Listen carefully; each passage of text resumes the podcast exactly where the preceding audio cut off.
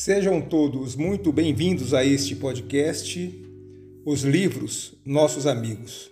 Meu nome é Carlos Eduardo. Dando sequência a uma série recentemente iniciada, na qual eu pretendo falar a respeito de alguns nomes e de alguns livros importantes da literatura estrangeira contemporânea, hoje eu vou trazer para vocês o escritor português Mário de Carvalho.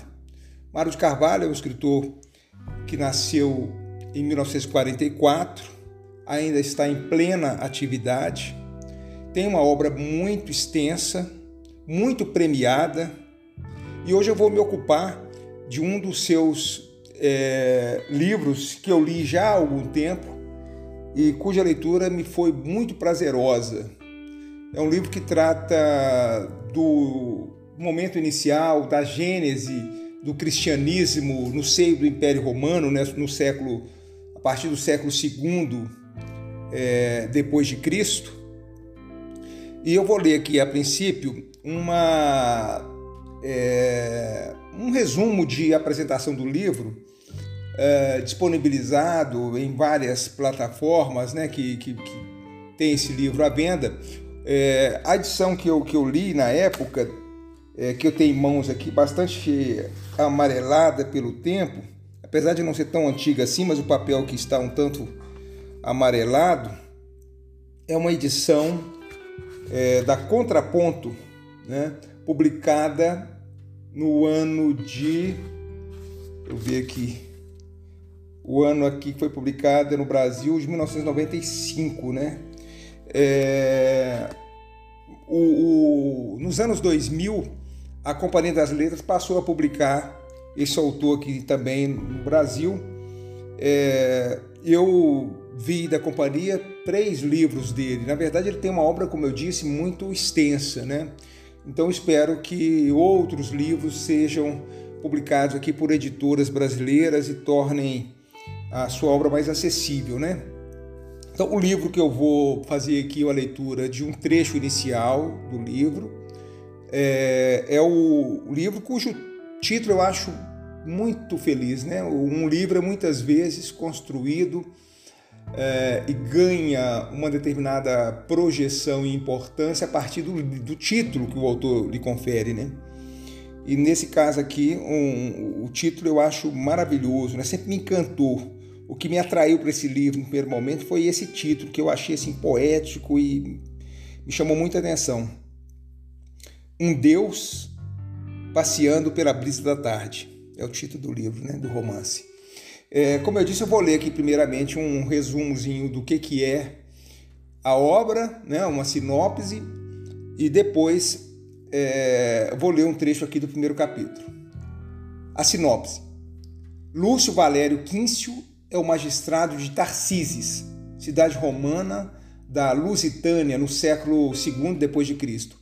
Como dirigente máximo, ele tem de enfrentar diversas ameaças enquanto uma série de acontecimentos tumultuosos conduz o vilarejo ao descontentamento geral. No plano externo, há notícias de uma invasão bárbara eminente provenientes do norte da África, bandos de mouros se agrupam ao sul dos domínios romanos na Espanha, depois de terem ultrapassado o estreito de Gibraltar. Dentro dos muros da cidade, uma nova seita, a Congregação do Peixe, começa a questionar os valores da romanidade, como o politeísmo, os banhos públicos, a realização de jogos e lutas entre gladiadores. Os adeptos da nova religião adoram um único Deus que anos antes mandara à terra o seu filho Cristo para salvar a humanidade. Um Deus passeando pela brisa da tarde se passa no momento crítico da história do Império Romano, quando o cristianismo começa a angariar novos adeptos, desafiando o poder central. Nessa história ficcional, Tarcísio nunca existiu, Mário de Carvalho reconstitui uma situação histórica concreta e resgata com seu estilo límpido e envolvente, as características culturais, políticas e cotidianas do Império Romano. Um Deus passeando pela brisa da tarde recebeu o Grande Prêmio de Romance e Novela da Associação Portuguesa de Escritores e o Prêmio, Prêmio Pégaso de Literatura. Então, é, feita essa leitura né, da, da, da, do resumo da obra, né, do, do, da sinopse da obra, eu vou ler aqui uns três parágrafos iniciais para vocês sentirem um pouco assim do estilo do autor, né? É, eu acho que também é interessante essa leitura do. Há determinados livros que nos prendem logo no início, né? logo na, nas, nas primeiras linhas, logo nos primeiros parágrafos, a gente já se deixa encantar. Há outros que a gente é necessário que nós desempenhemos ou que nós desenvolvemos ou desenvolvamos um esforço né, para poder é, nos imiscuir no, no, no, no, mundo literário daquele determinado autor. Né? Eu cito, por exemplo, o nome da Rosa, no Berto Eco, é um livro que exige um certo esforço inicial. Mesmo Luz em Agosto, do William Faulkner, também é um livro que no primeiro momento causa uma estranheza, a, a forma estilística que o autor é, pela qual o autor desenvolve a sua narrativa, né?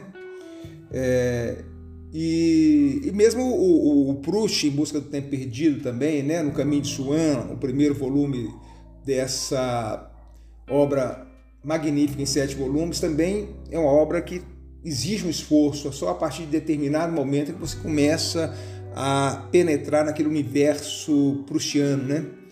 Mas vamos então à leitura aqui dos parágrafos iniciais do livro um Deus passeando pela brisa da tarde. Brilha o céu, tarda a noite, o tempo é lerdo, a vida baça.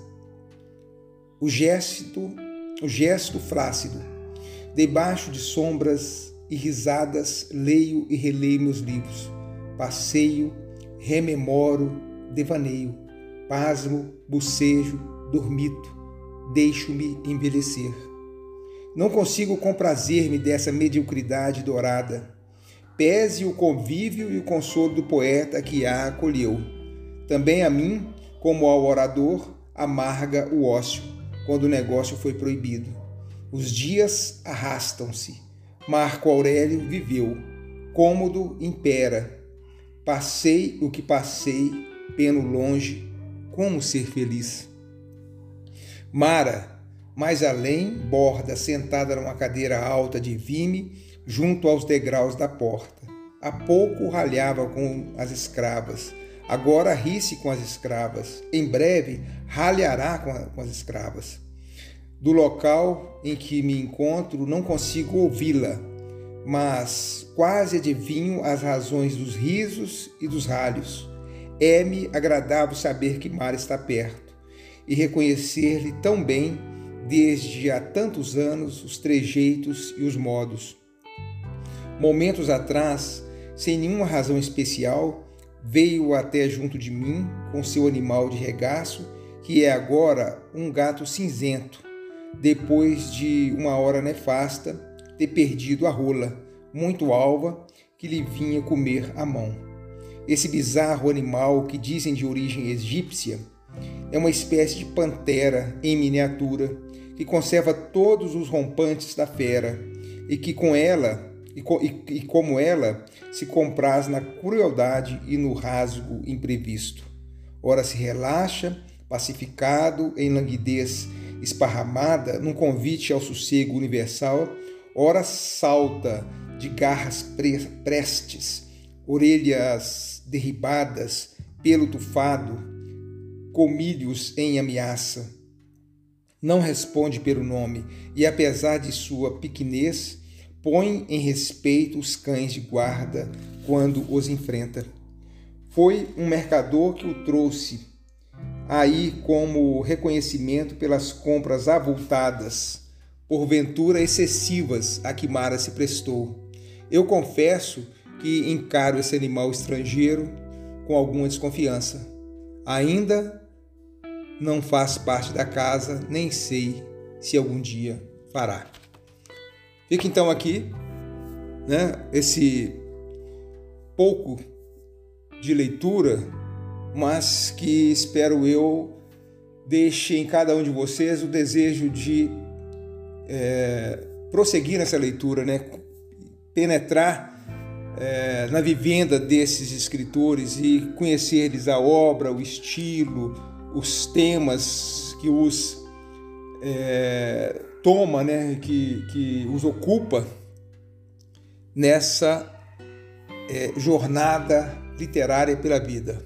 Um abraço a todos, todos e até o próximo podcast.